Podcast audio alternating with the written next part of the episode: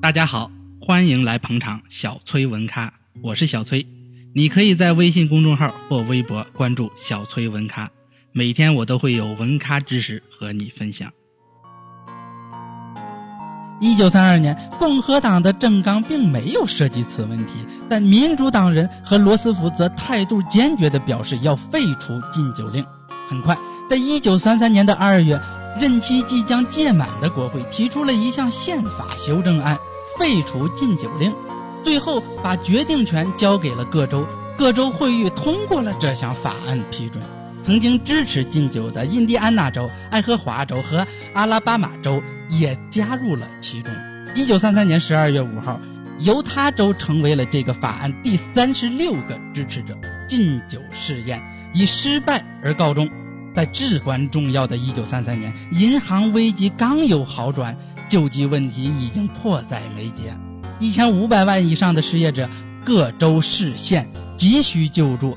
名单上的庞大数字都强烈呼吁政府的关注。在三月二十一号的国会咨文中，总统提出三种救助立法：是授权各州为贫困者直接提供食物和衣服；二是政府招聘工人进入事业单位，在不妨碍私企的情况下扩大就业；三是制定长远的公共工程计划。后两项措施啊，其实就是公共资源保护组织和公共工程管理局的雏形，而第一项后来则衍生出为联邦紧急救济署 （FERA） 这个机构是在哈里·霍普金斯的建议下设立的。霍普斯金与罗斯福还是有点交情的，因为罗斯福当州长期间，他担任纽约州救济委员会主席。你看，在他的建议下，于一九三三年五月十二号由国会设立的以五亿美元的资金起步，目的是通过已经建立起来的州市的福利渠道，直接救济贫困者，最终花掉了近三十亿美元。联邦政府希望地方机构可以分担一些救济压力，但没有规定配套金额。从最终的账目来看，救济款的比例是华盛顿百分之七十，各州百分之十三，市县百分之十六。像马萨诸塞那种相对较富的州，贡献远远大于南卡罗来纳那样的穷州。在南方，反对者抗议用现金去救济黑人和穷鬼，很多州把联邦紧急救济署看作是肥肉，希望尽可能少予多取。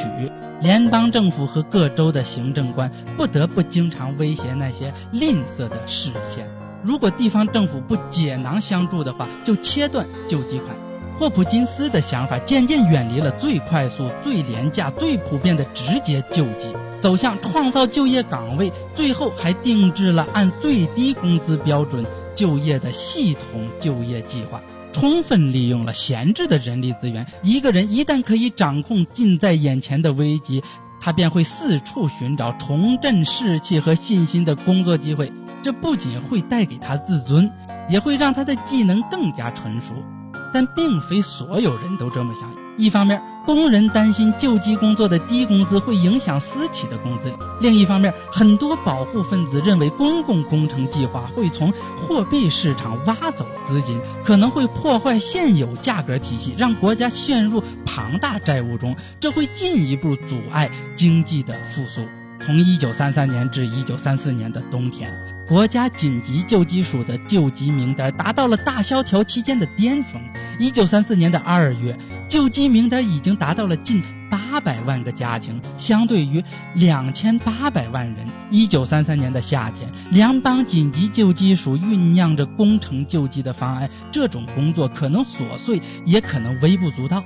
八月一号，该决定通过了，无技能的工人最低的时薪是三十美分。南方州和少数几个孤立的行业之外。这个时薪并没有严重影响国家复兴署力图稳定的私企工资，也没有对美国就业局迫切的人力需求造成冲击。在国家紧急救济署的后期，工作救济走得越来越远。到了1935年，在它存在最后的几个月里，将近一半的受益人已经有了工作。同年一月的高峰期，就业总人数达到了二百五十万。一九三七年五月，在新政实施四年后，盖洛普民意调查显示，五分之四的人赞成通过公共工程计划来实施救济。随着新一轮的经济衰退，民意调查显示，工作救济打败了其他救济方式，成为人们的首选。有个流传广泛的故事传说。一个衣衫褴褛的老人在领到救济支票后，主动打扫镇上的街道。他说：“我要做点事，我不能白拿这些救济。你看，这一切要归因于民用工程署 （CWA），专门从事工作救济的部门的快速发展。这个部门直接通过区域分支机构运作，少了地方的繁文缛节，于1933年10月正式启动。”目的是对应韩流的袭击和大多数乐观主义面临新政伊始的失落，CWA 很快让四百万人拥有了工作。他规定，体力劳动者每周工作三十小时，职员和技术人员每周工作三十九小时。较高的工资和相对好的工作环境，使 CWA 迅速成为私企底薪工作岗位的有力竞争者。修桥修路。修校舍、修公园、修运动场、修游泳池，控制虫害等等，共花掉了约九亿美元。紧急情况下做此毫无意义或意义很小的事情必不可免。但没有哪个机构比 CWA 受到的抨击更厉害。做毫无意义的事情，这是民众形容 CWA 的新名词。虽然 CWA 的某些计划的价值值得商榷。但总体而言，却显示了工作救济的精神价值。密歇根州的一个县的一位 CWA 说：“即便是一个短暂的机会，即便是一个短暂的机会，赚到了一点点工资，但他给人的快乐却是无穷的。”他注意到，很多人在离开他的办公室时喜极而泣啊。有的人拿了工资，直接就奔了理发店，享受几个月来头一次专业的理发服务。接下来的几个礼拜，他们都神采飞扬、踌躇满志。理发师本人、杂货商、药剂师和服装商人也同样恢复了信心。但并非每一个获得救济工作的人都兴高采烈。对那些曾经从事专业或技术、如今沦落苦力的人来说，内心的酸楚中隐藏着愤怒。谢谢大家收听小崔文咖，文咖知识持续更新，请关注下期内容。